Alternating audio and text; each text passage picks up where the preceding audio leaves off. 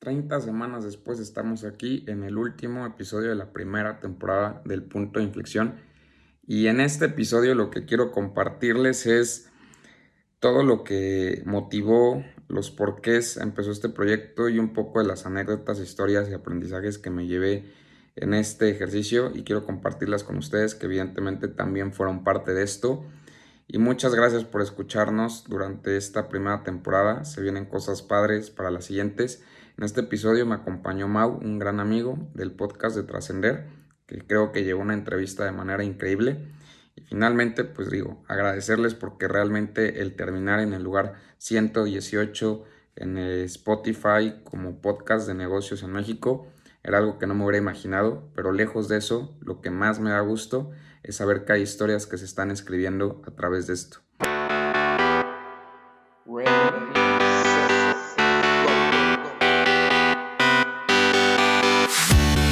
Hola, soy Emanuel Cruz y estoy seguro de que toda historia tiene su punto de inflexión. Es por eso que en este podcast platico con gente exitosa que nos comparte sus motivaciones y sus desafíos, y cómo al enfrentar estos retos se reinventaron, se conocieron y afianzaron su propósito. Queremos compartirte historias de quienes se atrevieron a dar el primer paso, pero sobre todo que no han desistido sin importar cuál es su sueño. A través de este espacio quiero que tú y yo podamos tomar lo mejor de sus experiencias para impulsar nuestros proyectos hasta donde nos imaginemos y hasta donde soñamos. Queremos compartirte historias para que después empieces a escribir la tuya y pronto la escuchemos. Este es el punto de inflexión y estás en el momento en el que todo cambia.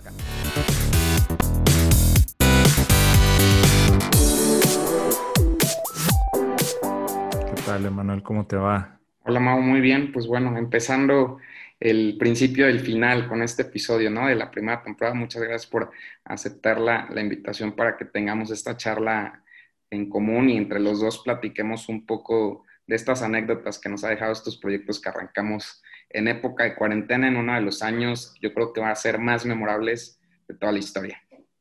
Exactamente, tú lo has dicho y no, hombre, la verdad, muchas gracias por haberme invitado, es un honor. Yo sé que yo he visto tus invitados, eh, como bien sabes, soy, fan de varios, entonces para mí que, me hayas invitado para conducir esta plática eh, me resulta un verdadero halago. Muchas gracias. No, al contrario, Mau. Y bueno, pues digo, creo que una de las cosas que generó este proyecto y que también son de, los, de las externalidades positivas que, encuentro en él es el precisamente ir conociendo gente, ¿no? Y digo, para la audiencia que nos, que nos escucha, prácticamente a través de este proyecto de podcast, Mau y yo nos conocimos y también pues he tenido la oportunidad de ir conociendo más personas y de aquí han ido saliendo ciertos proyectos también que, entre algunos tenemos ahí algunas sorpresas ahí preparadas igual entre Mau y yo que esperamos pronto podamos lanzar, pero pues bueno, creo que esas son como de las cuestiones padres de, de haber empezado esta, este proyecto. Exactamente, tú lo has dicho, así nos conocimos y, bueno, ya me has contado anécdotas de, del podcast que ahorita vamos a platicar, eh, pero sí, definitivamente iniciar un proyecto nuevo y sobre todo que involucra en este tipo de podcast, de entrevistas, que involucra conocer a otras personas, porque hay un punto donde se te acaba la, la agenda, ¿no? Este, tus conocidos y tienes que ir a empezar a, a salirte de tu zona de confort, pedir entrevistas, todo este tema, pues sí genera, genera conocer a la otra persona y, yo creo que también conocerla como, pues como pocas veces lo harías con una persona normal, ¿no? Porque cuando vas a entrevistar a alguien que no conoces o incluso a alguien que conoces, pues te preparas y bueno, hay de todo tipo de preparación, ahorita nos contarás la tuya, pero típicamente de cajón es escuchar otras entrevistas de esta persona, si no tiene pues todo el LinkedIn, todo el Wikipedia, todo lo que exista y, no sé, o sea, es, es, es, padre y luego este, ver cómo lo puedes también trasladar a otras cosas de tu vida, ¿no? Porque tiene sus, sus pros. Tampoco te digo que para un café con un amigo eh, vas a, a, ponerte a... Un research, ¿no? Exactamente, pero, pero pues algo debe de, de, tener, ¿no? Pero bueno, comenzando ahorita con la plática y, y también para ir este, en orden, digamos, bueno, tú eres economista, tú te dedicas, bueno, estás en la industria de fintech, más específicamente en business intelligence, y mi pregunta va más enfocada al tema de ¿por qué iniciar un podcast? Es decir, ¿qué tiene que ver una cosa con la otra? ¿no? Yo, por ejemplo, me dedico tema de banca inversión, también que tiene que ver esto con podcast, ¿no? Entonces, quería saber tu opinión de, de por qué este, volteaste a ver esta industria y este, esta, esta actividad. Pues sí, como, como lo comentas, digo, estudié economía y estoy como que mi desarrollo profesional ha sido en el área de, de fintech, precisamente en el tema de business intelligence y datos. Entonces, pues fíjate que una de las cosas que me motivó la idea nació el año pasado, 2019, en un contexto totalmente diferente al que vivimos ahorita, precisamente por estas fechas. Yo creo que noviembre, diciembre, y ves que diciembre es la época donde todos nos ponemos nuestros objetivos y qué vamos a hacer el siguiente año. Y para ese diciembre eh, me puse como un objetivo lanzar un podcast, porque empecé a identificar una cosa que había tenido en mi vida la fortuna de coincidir con muchas personas, de las cuales muchas se convirtieron en grandes amigos, algunos mentores y otros personas que, que si bien tal vez la relación no es tan estrecha, lograron impactarme fuertemente y como que me ayudaron a ir formando pues como ese propósito y a definir el camino de lo que quería hacer, ¿no? Entonces, siento que honestamente tuve esa fortuna de ir coincidiendo con estas personas, tuve pues también la, la, capacidad de poder como identificar el valor que me aportaba en la vida. Y después de todo eso, me quedé con esa espina de que, pues veía que hay muchas personas que a veces necesitan eso, ¿no? O sea, como ese empuje para empezar y atreverse y que pues yo tuve la, la oportunidad de encontrarlo en estas, en estas personas que te digo, que fueron como las primeras personas a las cuales tuve en mente como invitados. Precisamente el, primer episodio es con un, un, muy buen amigo, con Daniel Gómez, que que lo, que lo mencionaría dentro de este grupo de personas. Y dije, estaría muy padre como poder compartir eso con más personas. O sea, independientemente de lo que se dediquen, que más personas puedan encontrar tal vez en una charla que pueda tener el valor de las cosas que yo he podido tomar. Y, y dije, y aparte, eso es como desde la perspectiva de poder compartir, pero también desde la perspectiva de poder seguir creciendo, como lo decías ahorita, pues sí, o sea, eventualmente el número de personas que conocía eh, se me fue reduciendo, algunas conocía por temas de agenda se fue complicando y pues habría que buscar nuevas, pero eso, a pesar de que sí representó un reto, también era una de las cuestiones que cuando inicié yo quería hacer, porque de esta manera difícilmente puedes acercarte a alguna de las personas de las que pude platicar o entrevistar en esta primera temporada y decirle, quiero platicar contigo, ¿no? O sea, creo que era un muy buen pretexto el poder tener un podcast que también genera algo positivo y que como lo he dicho en varios episodios y también lo he comentado con varios negocios, o sea, creo que uno de los principales beneficiados de todo esto al final, este, no hablando en temas económicos, pero sí de, de, de poder desarrollar, pues soy yo, o sea, de tener la posibilidad de poder platicar con personas y que muchas de ellas y muchas preguntas que he hecho sí son dudas personales, o sea, que sí es momento que cuando haces toda esa elaboración y estoy viviendo ese momento, digo, a esta persona que estoy entrevistando en este momento le quiero preguntar esto, y es como una sesión de mentoría este, increíble, ¿no? Entonces, por eso decidí lanzarme hacia allá. Eh, no quise hacerlo específicamente tema de data y analytics, por ahí empecé a generar un poco de contenido como de esos temas este, en videos cortos como para platicar de ello, es lo que me gusta, pero quería hacerlo más sobre historias, ¿no? Sobre cómo las personas trascienden y cómo las personas que también lo escuchan, y por eso es precisamente el eslogan de, del punto de inflexión de compartiendo historias de éxito para que empieces a, escribir la tuya, es precisamente esa esencia, o sea, que las personas puedan compartir su, su, su, travesía y también desde un punto muy importante, que es el tema de, del concepto del punto de inflexión, que para mí, y es este, una cuestión que también le dio como mucho empuje al inicio de este proyecto fue precisamente que me tocó, precisamente hace cinco años, como vivir una, una cuestión personal muy fuerte, eh, que pues en un, un, accidente que tuvo un papá que cambió automáticamente todos los planes, digo, las personas que, me conocen mucho más saben exactamente todos los pormenores, pero después de todo eso, pues fue un año en el que todos los planes cambiaron, ¿no? O sea, yo me acabo de grabar de, de la licenciatura de Economía, tenía planes y proyectos en conjunto con tu papá, yo tenía como ideas diferentes y de repente, ¡pum!, un 25 de diciembre las cosas cambian. Y precisamente para mí ese fue el tema del concepto del punto de inflexión y lo, lo encontré y lo identifiqué en estas mismas personas que te decía que fueron los primeros invitados, que ellos también vivieron momentos muy complicados, ¿no? Y con algunos de ellos me tocó vivirlo este, muy cercano y ver cómo, pues después sí, escuchan su historia de éxito y lograron emprender una empresa increíble o están trascendiendo y generando cosas muy buenas y, eh, y de impacto súper positivo. Pero atrás de todo eso, todas las historias tienen precisamente esos puntos de inflexión, ¿no? O sea, los momentos donde creo que el tema de la resiliencia acaba siendo fundamental para poder levantarte, tomar el aprendizaje y darle para adelante. Entonces, juntando esos dos puntos, el poder querer, el, uno, el querer compartir lo que había aprendido, seguir aprendiendo, y el segundo, el tema de que encontraba que en todas las historias de éxito había estos puntos de, de inflexión, pues me decidí a, empezar este proyecto y sin querer, creo que cayó en el momento o en un año en el que la resiliencia es un factor clave, ¿no? O sea, creo que hasta el contexto acabó sumando al concepto del mismo podcast y fue un momento como ideal para, para lanzarlo.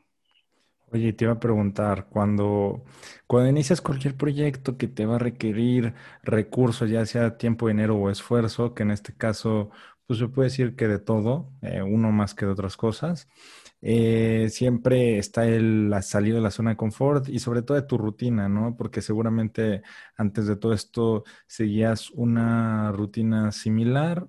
Eh, obviamente llega la pandemia y te la rompe, pero quieras o no, las prioridades o los tiempos son muy parecidos. Pero mi pregunta va más orientada que cuando uno quiere emprender estos proyectos que te cambian un poco tu rutina, pues uno siempre tiene resistencia al cambio, ¿no? Incluso cuando viene de una, como bien dices, de una iniciativa propia. Eh, ahí mi pregunta es, ¿alguna vez dudaste? Y si sí, ¿cuáles eran tus dudas para decir no quiero? O sea, o siempre fueron puros sís o hubo algo que te decía como que esto haría que ya no lo hiciera, esto les le quita un poco de atractivo. Lo pregunto porque pueden que hayan otras personas que, nos escuchan que también quieren abrir su podcast. Te lo digo porque, digo, tú ya me comentaste eh, en una plática anterior que tuvimos que tienes amigos que, quieren abrir su podcast, si no es que ya lo abrieron. Y en mi caso también ya se han acercado amigos que nunca imaginé que querían hacer un podcast. Ya me dijeron, quiero hacer un podcast como de como de contar relatos, otro me dijo, otro como el de Farid y el de Diego Rosarín, como de hablar de cosas y irse muy profundo, otro de deportes. Entonces, este, mi pregunta es, ¿cuáles eran esos peros que tú te ponías, como esos mm, lados negativos que tú le veías al podcast y que ahora dices, eh, o sea, que pesaron más las cosas buenas, pero sí quiero saber qué era lo que te detenía. En primera, que bueno, que muchas veces, o sea, escuchabas, ¿no? Digo, el podcast, el tema de podcast en consumidores sigue creciendo, pero creo que hubo un momento en el que también la demanda, o sea, la oferta empezó a crecer mucho más que la demanda, ¿no? Entonces muchas personas me decían, es que, o sea, ya hay muchos, y pues realmente ahí yo creo que el principal punto que, que me ayudó a resolver esa, esa como cuestión, esa duda, pues era el pensar si, o sea, por qué lo hacía, ¿no? O sea, el por qué, el, literal, el propósito de, por qué estaba empezando esto. Y pues sí, o sea, podía ser que habría muchos y que estaban saliendo muchos y algunos muy buenos y otros no tan buenos, como en todo. Pero pues lo que a mí me motivaba, o sea, y me sigue motivando de inicio, pues no es precisamente generar un, o sea, digo, qué bueno que se escuche mucho y afortunadamente creo que este, no, no, no estoy nada estoy satisfecho yo creo que con, con, el impacto que ha logrado tener, pero tampoco era como lo primordial el volverlo un tema viral, ¿no? Y, lo platicamos, de hecho, hace ratito, ¿no? Antes de, empezar. a veces si quieres empezar algo viral, pues hay cosas mucho más sencillas, mucho más banales, ¿no? La neta es que hay los bailes y, y, hay muchos chistes y memes y muchas pendejadas que se vuelven virales bien rápidamente. Entonces, pues este no era el caso, o sea, el caso era mucho más enfocarlo a, algo como de, valor, a pesar de que pues, el auditorio pues al final se iba a definir, ¿no? Y obviamente sí darle la promoción para que las personas que, quisieran escucharlo se dieran el tiempo a hacerlo. Y ese era uno de los primeros, o sea, como que pues sí te da ese miedo, ¿no? De que, oye, y si lo lanzo y lo escucha nada más mi novia, mi mamá y mis dos amigos, dos de mis amigos. Me pasó, este, yo, yo, también. Este, yo, yo, no era mi miedo, no era mi miedo, pero sí era el, puede pasar. O sea, puede pasar que solo lo escuchen cinco personas y ya, ¿no? Pero, pero entonces ese era uno de tus miedos. ¿Y qué otro?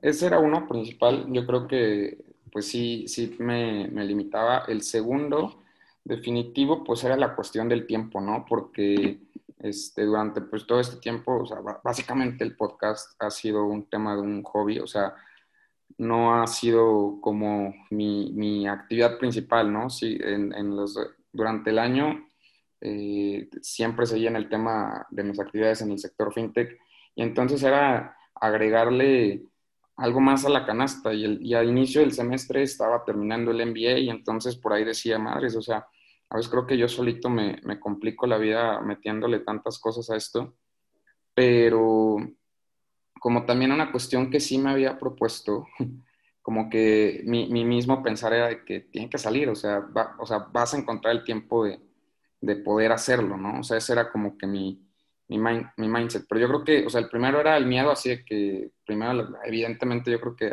por mucho que todos digan, nada, no me importa lo que digan los demás, la neta, yo creo que a todos sí nos pesa a veces. Y, y decir que voy a lanzar algo que escuchen 10 personas sí me, me generaba miedo. También el que dirán, la neta. El segundo, pues yo creo que sí, el punto de, del tiempo.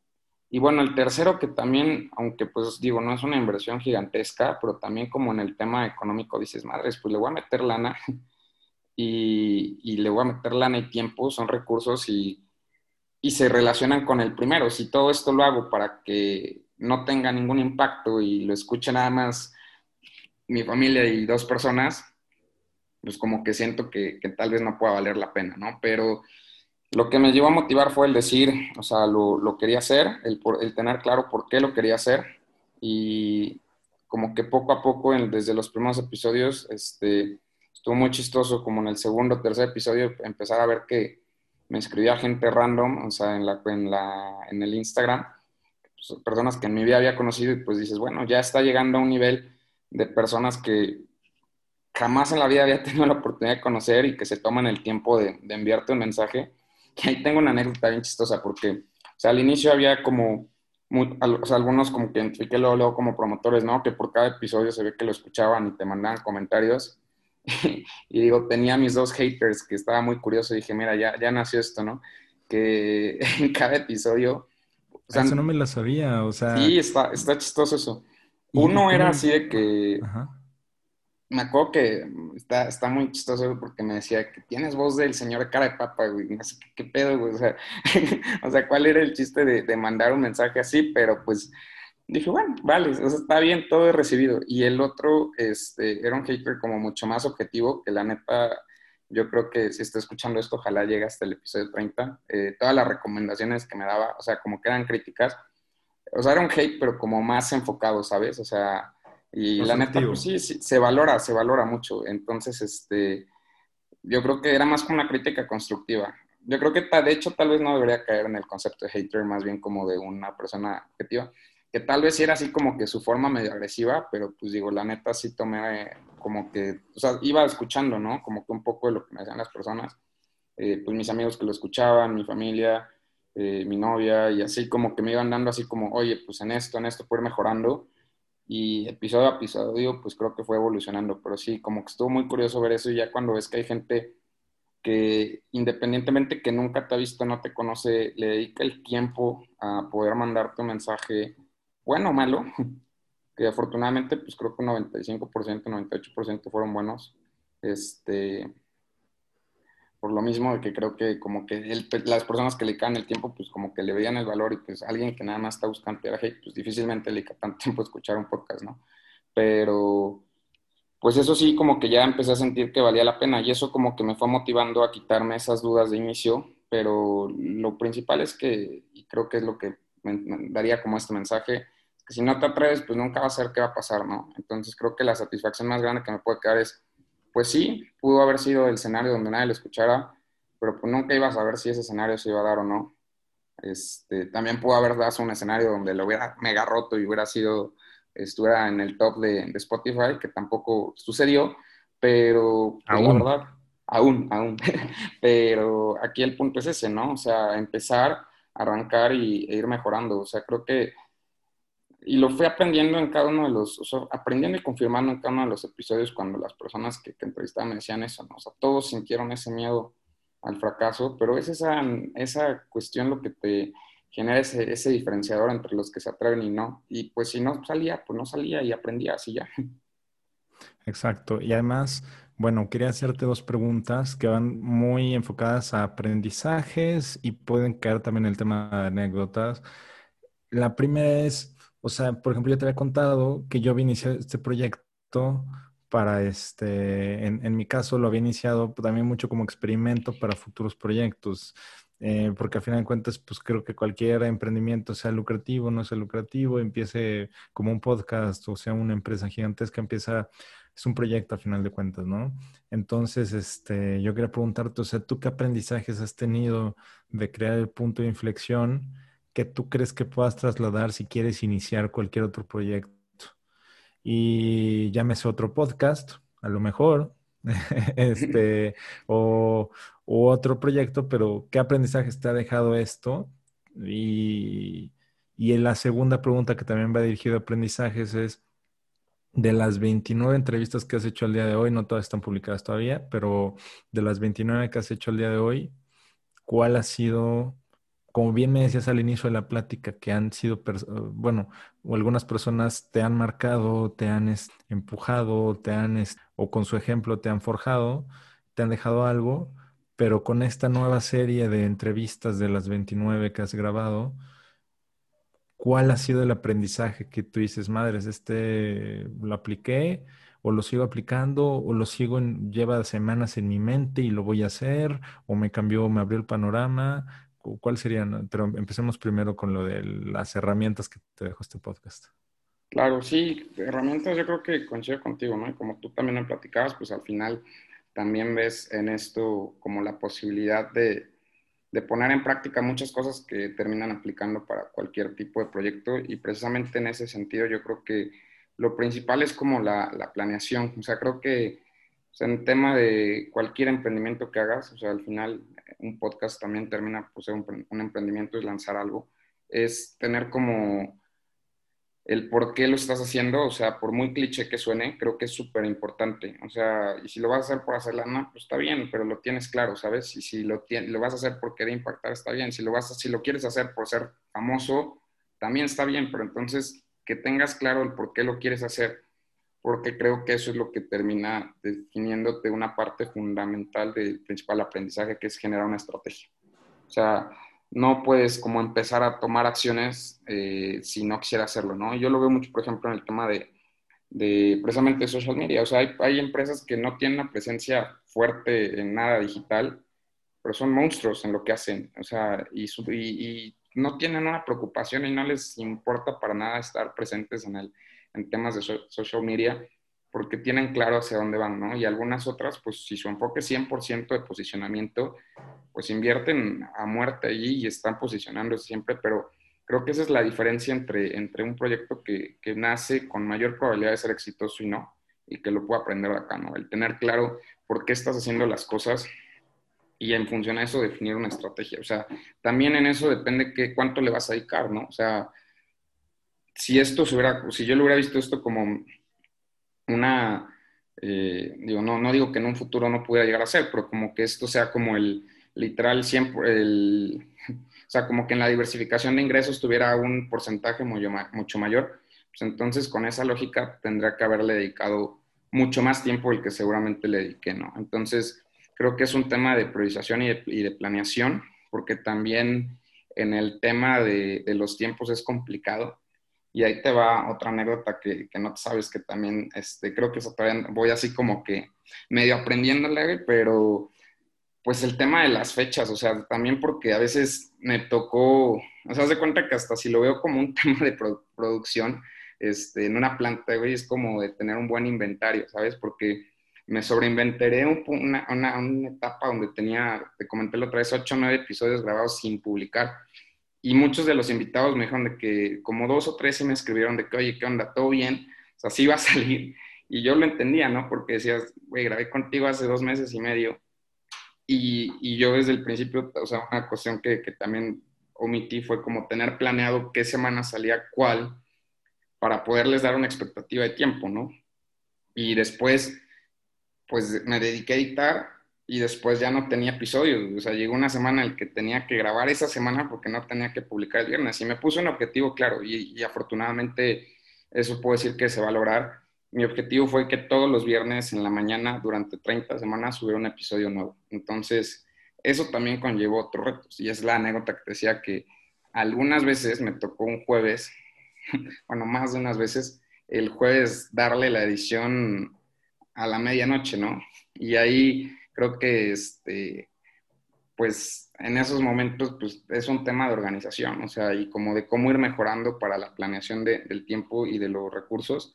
Y pues bueno, ahí me, acompañó algunas veces este, mi novia en esos desvelos y estuvo muy interesante, pero pues aprendes que no es la mejor forma, ¿no? Entonces creo que es una de las cuestiones que para algún otro proyecto en especial vale la pena como ver cómo le haces para para organizarte mejor y priorizar, y creo que eso es un como aprendizaje que, que, me queda claro. Y sobre el tema de los invitados, pues fíjate que, por ejemplo, a Julián yo tenía la, la fortuna de conocerlo, pude tener una plática más profunda con él, o sea, creo que es uno de los episodios que, que, que más me gustó. Yo te diría, ¿no? Que la verdad de los 29 no habría una sola persona de la que te puedo decir que no aprendí pero creo que en el caso de Julián pude tener una plática como diferente a lo que normalmente este, platicábamos y pues como que para mí fue muy, muy bueno eso, ver como la capacidad que él tenía ya de entendimiento de lo que quería hacer y la convicción que tiene, ¿no? O sea, porque, o sea, me quedé mucho con una frase que, que me acuerdo que dijo en su momento de, o sea, yo lo que quiero es, o sea, antes era como miedo a los retos y es como que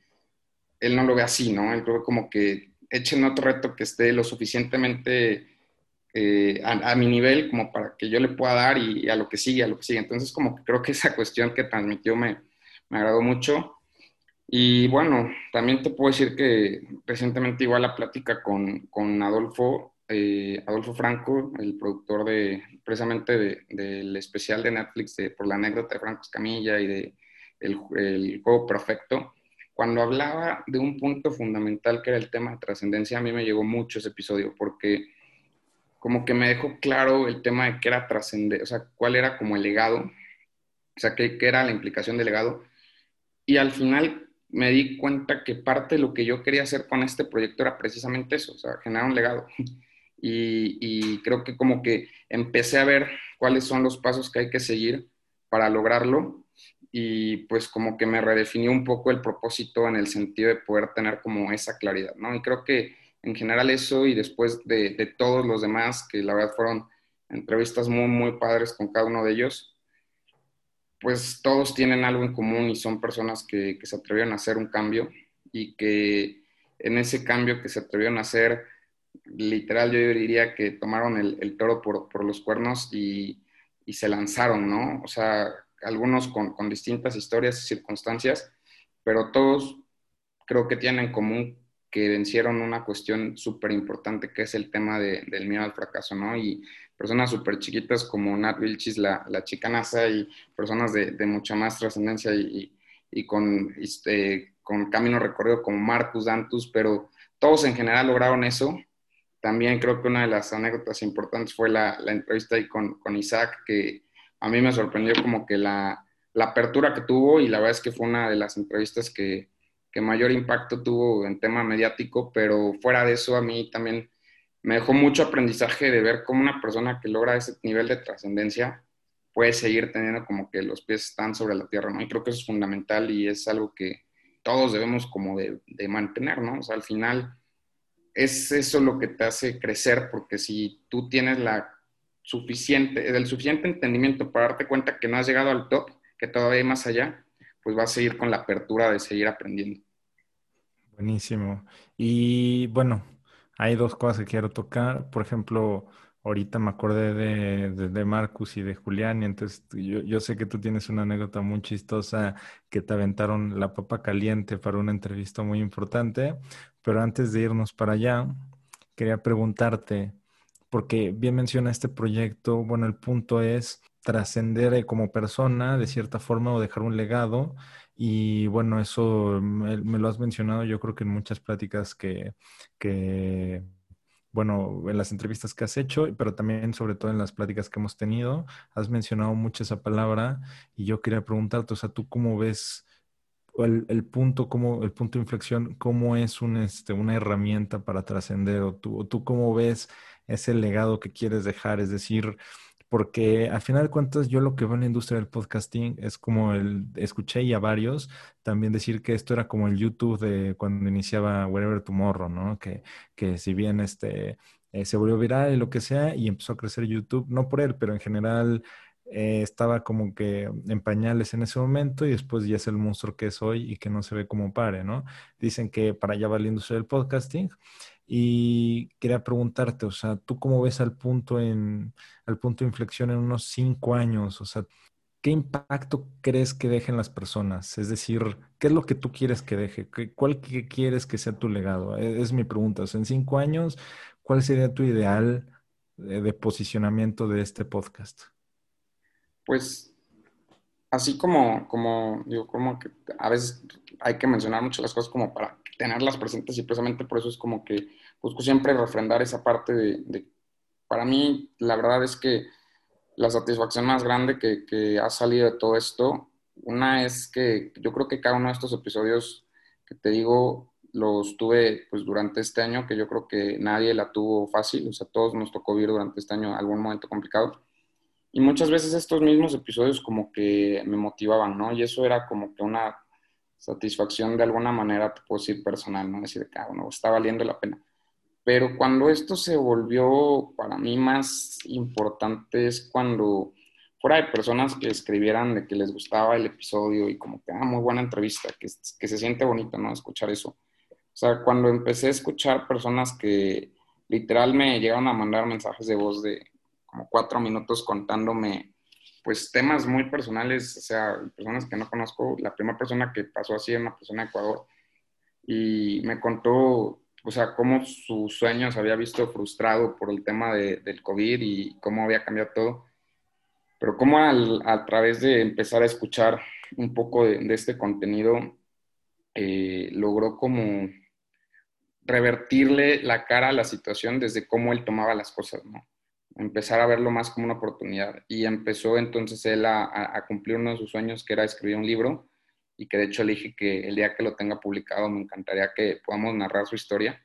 Y yo creo que a cinco años es precisamente ese tipo de historia la que me gustaría que salieran de, de, esto, ¿no? O sea, el saber que personas que nunca había eh, convivido y que precisamente es lo que mencionaba Adolfo en el tema del legado, de, de, que pues al final el legado no es con quien conoces, sino gente con la que no, han tenido la fortuna de, convivir y que está en muchos casos a, kilómetros de, distancia, que puedan tener algo positivo. Y precisamente, o sea, repito el tema de, del eslogan, que para mí es como el porqué de hacerlo, o sea, que, que personas empiecen a escribir su propia historia a partir de inspirarse en algún porcentaje de lo que generamos en este contenido o sea, para mí eso es como el, punto que me gustaría ver en cinco años, ¿no? O sea, que algunas historias de personas que también están logrando cosas increíbles haya sido empujado de alguna manera por, este, por estas pláticas, por este contenido, por estas entrevistas.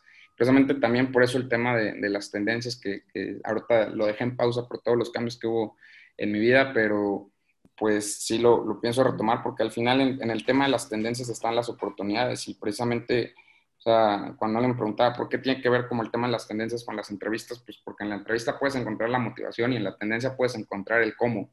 En las tendencias puedes ver, o sea, videos cortos de, oye, pues esta industria está creciendo. El podcasting también se me hace que es una tendencia. Entonces, pues puedes ir hacia allá y muchas personas pueden encontrar como el propulsor para hacer cosas increíbles precisamente en eso, ¿no? Que tienen la capacidad, tienen el talento y pues aquí lo que busco es compartir un poco para que puedan encontrar el medio, ¿no? Que es como que lo que tal vez podría hacer falta y yo lo veo así, o sea, como creciendo en ese impacto. Y después de esa historia de, la persona de Ecuador, digo, también amigos cercanos que tuvieron la, apertura de platicarme también situaciones que, que, les complicaba y que escuchar esto los motivaba, pues son como cosas que, les decía priceless, ¿no? Que como que te dan ese boost, decir, bueno, vale la pena porque pues tanto personas cercanas, familiares y, después personas desconocidas se toman el tiempo de decir, oye, me estoy inspirando de lo que estoy escuchando ahí, pues creo que dices, bueno, ok, entonces el objetivo va por buen camino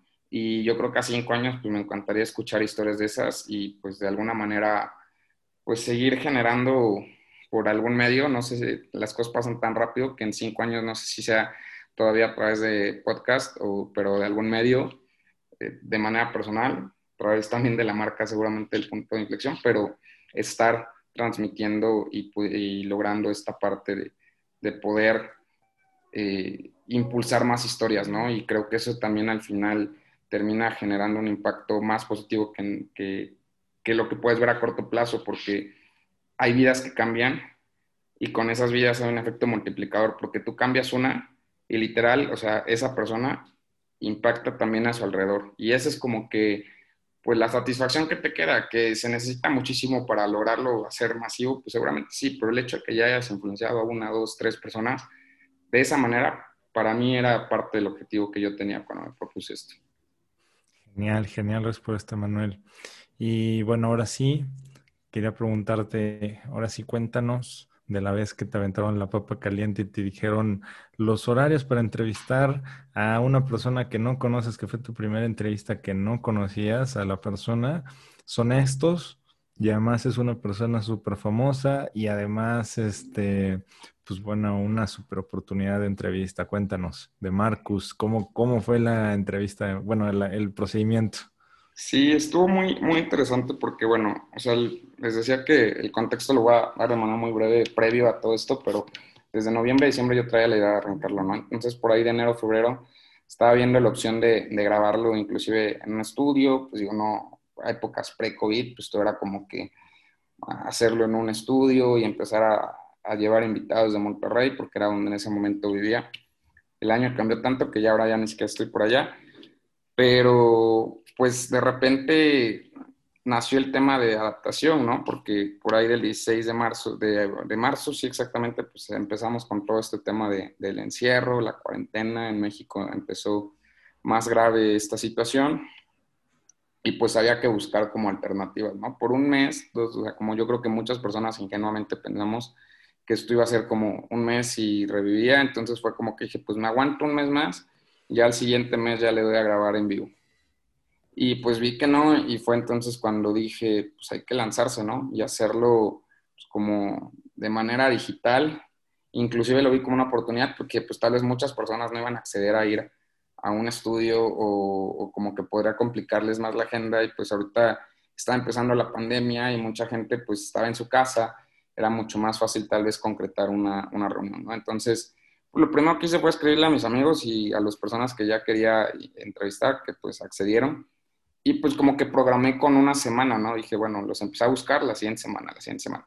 Y en esa búsqueda dije, pues tengo que empezar a generar episodios. Y se me ocurrió escribirle a, Marcus Dantos, quien había conocido en, en Talentland, en Guadalajara, después de una ponencia que él tuvo.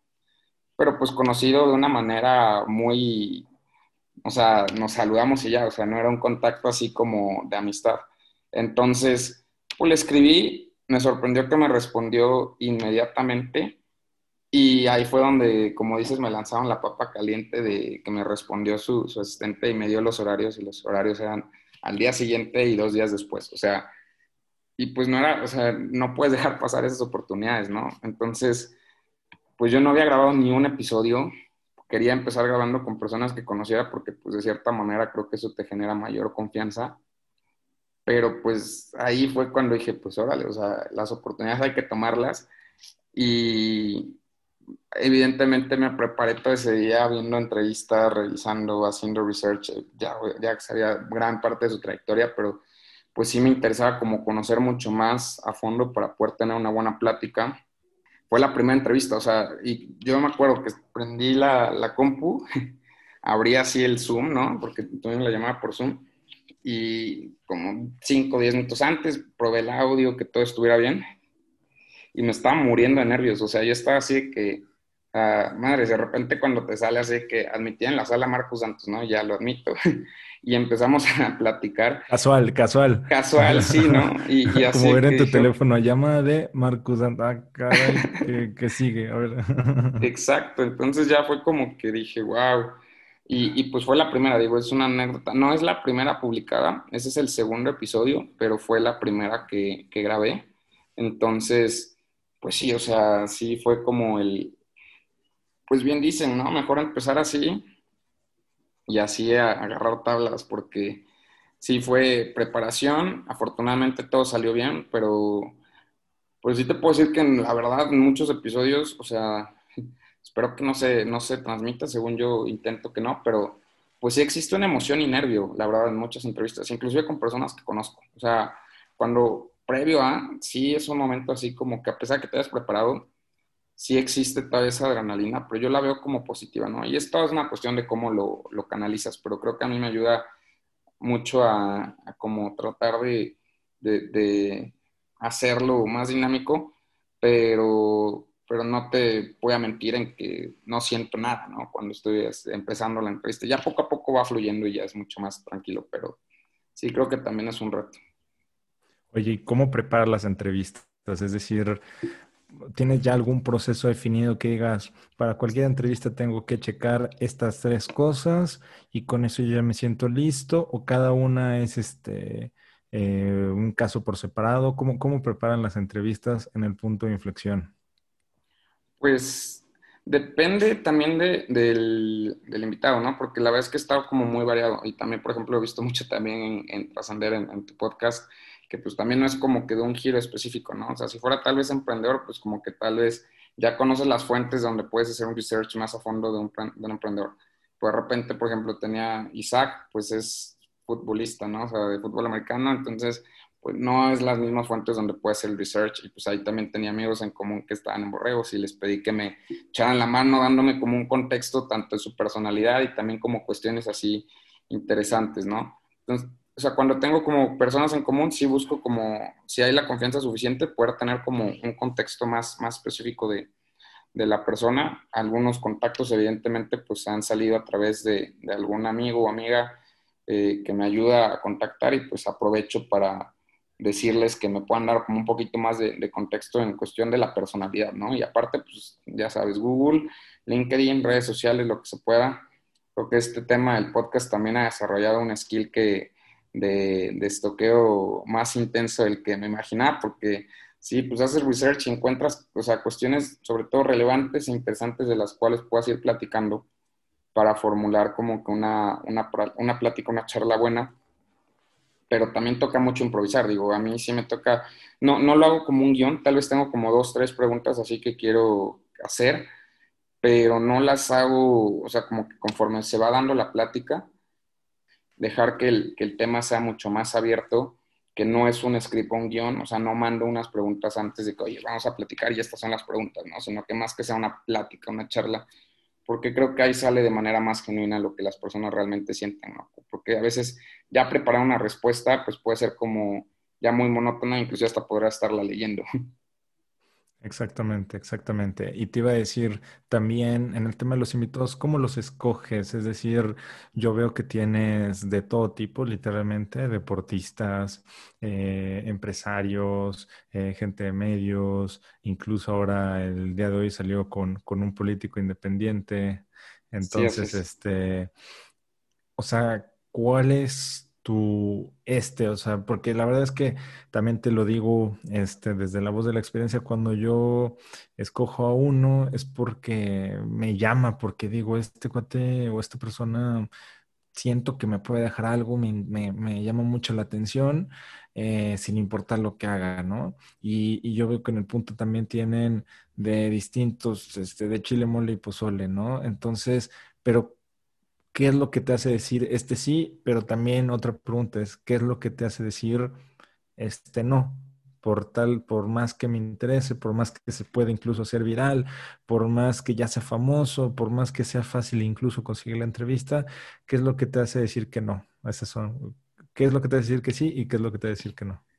Que me hace decir que sí, yo creo que coincido mucho en eso, en lo que, en el punto que tú mencionabas, que sienta que, que me va a dejar algo, ¿no? O sea, que la entrevista, tanto a mí como a las personas que lo puedan escuchar, o sea, hay como algo relevante de, lo que está haciendo. O sea, inclusive, pues sí decías de medios, ¿no? También tuve este, gente que, do, dos personas que empezaron a crecer fuerte en TikTok y precisamente, o sea, lo que me gustaba en cada uno de los dos casos particulares Es que, por ejemplo, en el caso de, Valeria, lo que veía es que ella estaba como rompiendo un poco el tema del status quo de que el fútbol era muy enfocado nada más a hombre, ¿no? Y cuando yo vi su contenido, como que veía que era una, una chava que se preparaba y como que, o sea, pues obviamente generaba todo el tema también mediático de comedia, de crecimiento en, en TikTok, pero como que, pues había de jugadores, entonces dije, wow, está interesante, o sea, como que esa parte fue lo que a mí me, me llamaba la atención, ¿no?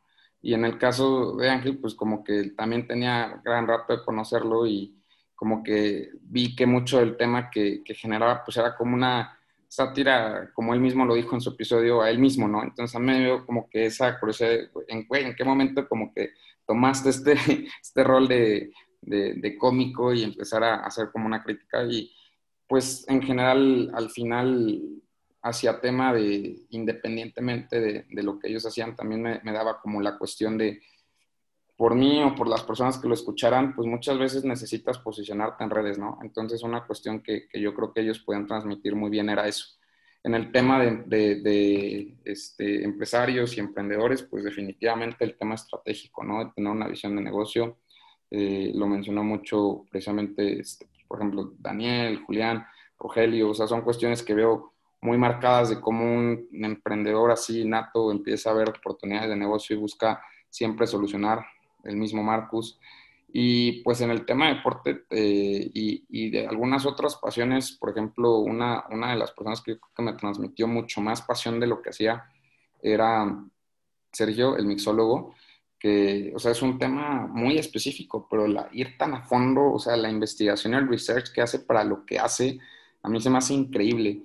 Y pues también algunos otros proyectos que nacen eh, con, con, personas que tienen una convicción y una claridad de qué es lo que quieren hacer y que se enfocan mucho también en el servicio, como la, la plática que tuve con, con, Jorge de Titos, que pues ya empezaron a crecer como monstruos. Entonces, todo, de cada uno de ellos, o sea, como que veía distintas cuestiones que podía aprender. Entonces, la invitación pues nace precisamente esas, ¿no? Y pues muchas invitaciones quedaron en pendientes de programar y algunas otras este, no se pudieron concretar. Entonces, seguramente va a haber este, más episodios en, en un futuro pero pues la esencia es eso, o sea, que sean personas que transmiten algo y que si bien no necesariamente significa que yo directamente comparto todo el pensar de esa persona, pero que sí puedo aprender también de esas diferencias, o sea, que sí hay un valor en esas diferencias.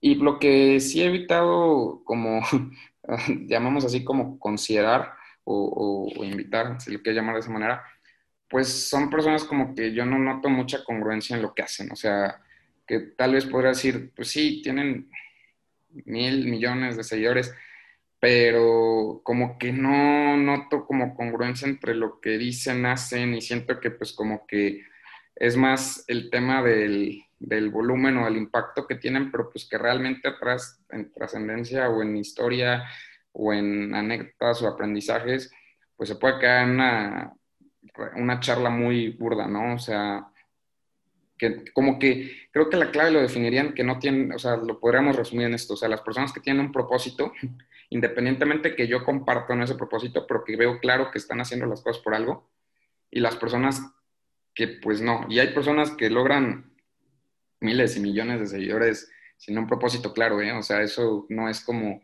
un buen indicador, la neta, de que cuántos followers tienes, no necesariamente creo que esté condicionado precisamente eso. Y yo creo que de esa manera es como hago como esa diferenciación de las personas que me gustaría poder platicar y las personas que pues digo, bueno, está bien así, que les siga yendo chido, cada quien tiene como que su diferente rol este, y cada quien busca cosas diferentes, pero pues no lo veo como con un trasfondo importante de un propósito, ¿no? Y pues sí prefiero limitar como esas pláticas.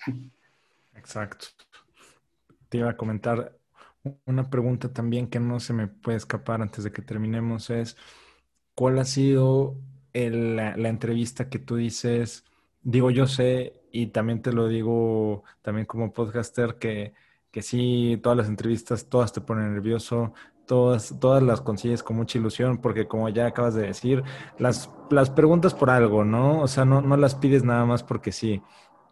Entonces, más bien mi pregunta va más dirigida o sea, ¿cuál ha sido la más difícil de conseguir o la más compleja, la que te tomó más tiempo, la que tuviste que pasar más filtros, secretarias, este, eh, preguntas de ellos mismos o de, de las personas que coordinan su agenda. Y esa es una. Y la otra es, ¿cuál es, acá entre nos y entre todos los que nos van a escuchar, cuál es la que de verdad sí te tenía incluso hasta sin dormir, que sí decías, híjoles, es, es la entrevista? Pues mira, yo creo que y, voy a agregar una más, o sea, creo que ahí sí voy a, agregar una más. La primera que, te puedo decir es, hay una, hay una que como que al, inicio, o sea, como todos, pues digo, la verdad es que todas emocionan, pero como que lo que resultó esa terminó siendo como muy relevante, ¿no? O sea, como que las expectativas pues siempre fueron buenas, pero terminó siendo una, una entrevista que a mí me, de inicio me marcó mucho, también sé que a muchas personas que, que la escucharon les, les agradó bastante y que posterior a eso detonó inclusive como una especie de, de proyecto, ¿no? En, conjunto y que después de, ahora sí que el no dormir vino después del, del episodio y, y, fue con, fue cuando tuve la, la oportunidad de, entrevistar a, a, David Navarro, que se dedica al tema de, de headhunting en, en Estados Unidos. Entonces, como que la propulsión que él también, como que la fe que puso también el proyecto y, el momento, yo creo que en el clic de, las entrevistas que, hicimos, la plática al nivel que, que la llevamos y después cómo empezamos a platicar, pues como que empezó a abrir oportunidades en conjunto y fue como que dije, wow, o sea, como de esta entrevista, como que el boom fue posterior, ¿no? O sea, previo sí una preparación, evidentemente estaba emocionado, lo conocí precisamente en la maestría, en una clase que, que él fue como invitado y pues a mí me, generó como mucho así el querer conocer su historia precisamente por el tema de, de cómo había como crecido en tomar el reto de emprender, irse a vivir Estados Unidos, tener esa convicción, lograr ventas este, millonarias. Y pues esa era la parte que yo veía. Entonces para mí la entrevista se iba a centrar en eso, pero después como que fue como una cuestión también de un impacto que él también no conocía que también ve como influir mucho en las personas y creo que ahí fue donde hicimos un, un clic importante en cambiar como historias, que el boom vino posterior y ahí también me presentó algunas otras personas, al doctor que, que entrevisté también, pues es eh, una persona que él, que él, invitó y fueron saliendo así diferente, ¿no? Entonces yo creo que una de, esta es una de las entrevistas especiales precisamente por cómo fue evolucionando después de, del, mismo, del mismo episodio. La que, no me, la que me tenía así, yo creo que, que sin dormir definitivamente era la de Marcus, porque era la primera. O sea, entonces yo decía, madre, o sea, voy a entrevistar a Marcus de Shark Tank y va a ser mi primer episodio y esa noche sí estaba así que, híjole, no lo, no lo podía creer, ¿no? O sea, para mí sí estaba muy, este, pues muy nervioso, muy nervioso de poderlo eh, como, como grabar, sí me, me representó como un reto y bueno, finalmente yo creo que la que te diría que ha sido la, la más complicada en, en agenda. Bueno, fíjate que, que, hubo una que sí se complicó un tema, un poquito el tema de agenda, pero fue más por cuestiones este, que, que de ninguno de los dos empatamos con José Carlos, ¿no? Que, que, se fue prolongando. La verdad es que un tipazo y la verdad disfruté muchísimo la, la plática con él pero hubo una que sí fueron como más fechas, fechas, correos, intercambios y este, presentación, que precisamente, digo, este es el, el, spoiler alert, cuando ya lo escuchen, ya está, va a estar publicada, que va a ser el episodio 29, que fue con María Arisa, de Viva. Entonces... Buenísimo, buenísimo. Sí, ya te, te, acabo de dar la sorpresa porque era, digo, lo vamos a estar lanzando exclusiva. Pero ya cuando salga este episodio, el 29 precisamente es con ella y sí fue muy, o sea, fue, fue retador, o sea, sí fue como de, de, buscar agenda, la verdad es que también tuvo una disponibilidad increíble eh, y el episodio a mí me encantó, la forma en la que se abrió a platicar de, de lo que estaba haciendo, eh, a mí me, me, me, gustó muchísimo todo, ¿no? Entonces, pues sí, ese fue yo creo que la, la más complicada en tema de agenda y también porque pues... Eh, pues la, la, agenda de, de María era complicada y también tuvimos que empatarlo con el tema de, de, Viva y platicaba mucho con, con, la, con gente de, de, Viva para poder lograrlo. Y al final creo que el resultado fue, fue increíble, ¿no? Entonces se me hizo una manera muy buena de, cerrar esta primera temporada y de prepararnos para, para todo lo que viene en las que siguen. Exactamente, mi estimado Manuel. Pues bueno, antes de, hacerte la pregunta final que yo le hago a todos los invitados en, en, en el podcast que, que hosteo y que me encantaría trasladarla acá. Pero antes de hacerte esa pregunta es, termina la, primera temporada precisamente con, con, este episodio y la gente que te escucha, ¿cuándo va a volver a escuchar la siguiente temporada? ¿Qué cambios van a haber? ¿Qué, este, qué ajuste de tuercas con todo este nuevo aprendizaje que tuviste a lo largo de 30 episodios? ¿Qué, qué va a haber distinto en esta nueva temporada y cuándo sale? De acuerdo, pues mira, yo creo que eh, fecha exacta no hay, definitivamente lo que sí es un hecho es que va a ser en el, en el 21. El formato va a ser diferente, entonces yo creo que va a haber ciertas sorpresas. Digo, este formato me, me gustó mucho, me, me ayudó a aprender pero vamos a, reinventar un poco el tema del formato. Y este, pues la, la, idea va a ser que el núcleo y el concepto va a ser el mismo, o sea, que, que se puedan compartir historias de, de, historias inspiradoras para que más personas de ahí se atrevan a, empezar a escribir la suya. Pero sin adelantar mucho para no generar ahí la, el spoiler y, y fallarle en el tema de, de, que la, de que se mate el factor sorpresa, vamos a estar teniendo como dos tipos de entrevistas, ¿no? O sea, ya no va a ser solamente la, la entrevista del formato actual, sino van a haber como dos grupos de, de, entrevistados.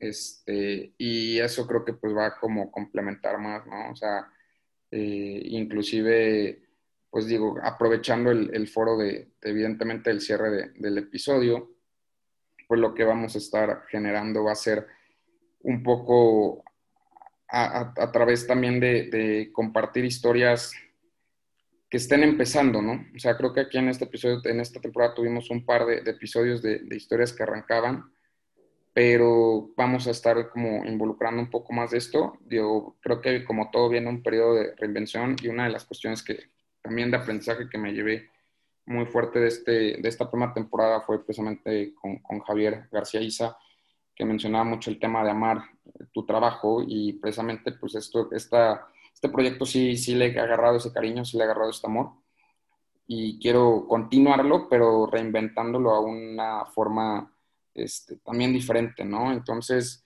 pues vienen cambios, será durante el 2021.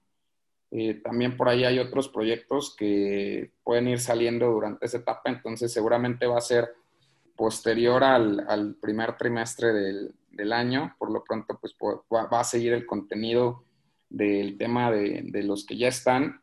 Pero de aquí a marzo lo que sí va a haber, va a haber tendencias. Entonces va a haber eh, contenido de tendencias en, en, las redes sociales y seguramente para el segundo trimestre del, del 2021 por ahí va, van a volver a escuchar de, de, los podcasts de Spotify, esperando que por ahí algunos otros proyectos se, se vayan concretando, que, que tú, mi buen Mau, sabes de qué estamos hablando, pero tenemos que guardarlo todavía. Exactamente, guardemos la exclusiva y, y, qué les digo a, todo el auditorio de, del punto de inflexión. La verdad es que eh, gustazo que, que, me hayan invitado. De verdad es que es, es un lujo poder platicar con una persona que sabe llevar muy bien las pláticas. Digo, testigos estarán los 29 otros invitados. Me, encanta todo este concepto que has hecho, que es una combinación de, tema de las tendencias, las entrevistas y como bien dices, este, el corazón de esto son las historias de éxito e impulsarlas, ¿no? Ese es el porqué de este proyecto, ese es hacia allá va y, de hecho yo ya me sé un poquito de, las, de la segunda temporada que, que platicamos en su momento, ya sé por dónde van esos dos grupos y solo les puedo decir que se viene algo muy interesante, algo muy nuevo. Eh, no, conozco ningún otro podcast o ningún otro concepto de entrevistas que hagan este tipo de, temas como el que se viene. Y, de verdad, muchas gracias. Y, nada más para cerrar, la pregunta es, si pudieras escribir un mensaje en el cielo, ¿qué diría? Para que millones de personas lo vieran, millones o, o digamos, como eres más tecnológico, un tweet viral si, si uno de tus tweets se pudiera hacer viral, ¿qué, qué te gustaría que, que, supiera la gente, que, que transmitirle a la gente? Los momentos más complicados son los que te fortalecen, te reinventan, te hacen crecer y te llevan a un nivel que ni tú esperabas. O sea, eso es lo que yo creo que el mensaje que me gustaría dejarles, porque creo que muchas veces muchos tocamos el, el suelo y precisamente es ahí donde no nos estamos dando cuenta de lo que viene en las horas, meses días posteriores, pero las grandes oportunidades de ahí van a surgir si, si logramos aprovecharlas. Entonces, ese sería como el mensaje y creo que es una, se resume en una palabra muy concreta que si tuviera que, en lugar de un tweet, que por eso pude expresar más, pero lo tuviera que acotar una palabra sería resiliencia. O sea, creo que es una, un valor fundamental para que hacer que las cosas sucedan y precisamente lograr que la historia de cada uno de nosotros sea una historia de éxito, independientemente de lo que nos queramos dedicar, independientemente de cuáles son nuestros sueños y motivaciones, pero sin eso creo que pues, nos podemos quedar en el camino y a veces a un paso o a un metro de lograr muchas cosas que, seguramente después vas a voltear y te vas a sentir muy orgulloso y creo que de eso se trata la vida. Qué padre mensaje, estimado. Muchas gracias por la oportunidad, muchas gracias a todos los que nos escucharon. Y bueno, quédense atentos a las redes del punto de inflexión que vienen tendencias muy interesantes y ahí estará la exclusiva de los siguientes proyectos del punto de inflexión. Muchas gracias. Gracias, Mau, por la, por la plática. Y esto fue todo de la primera temporada del punto de inflexión, el momento en el que todo cambia.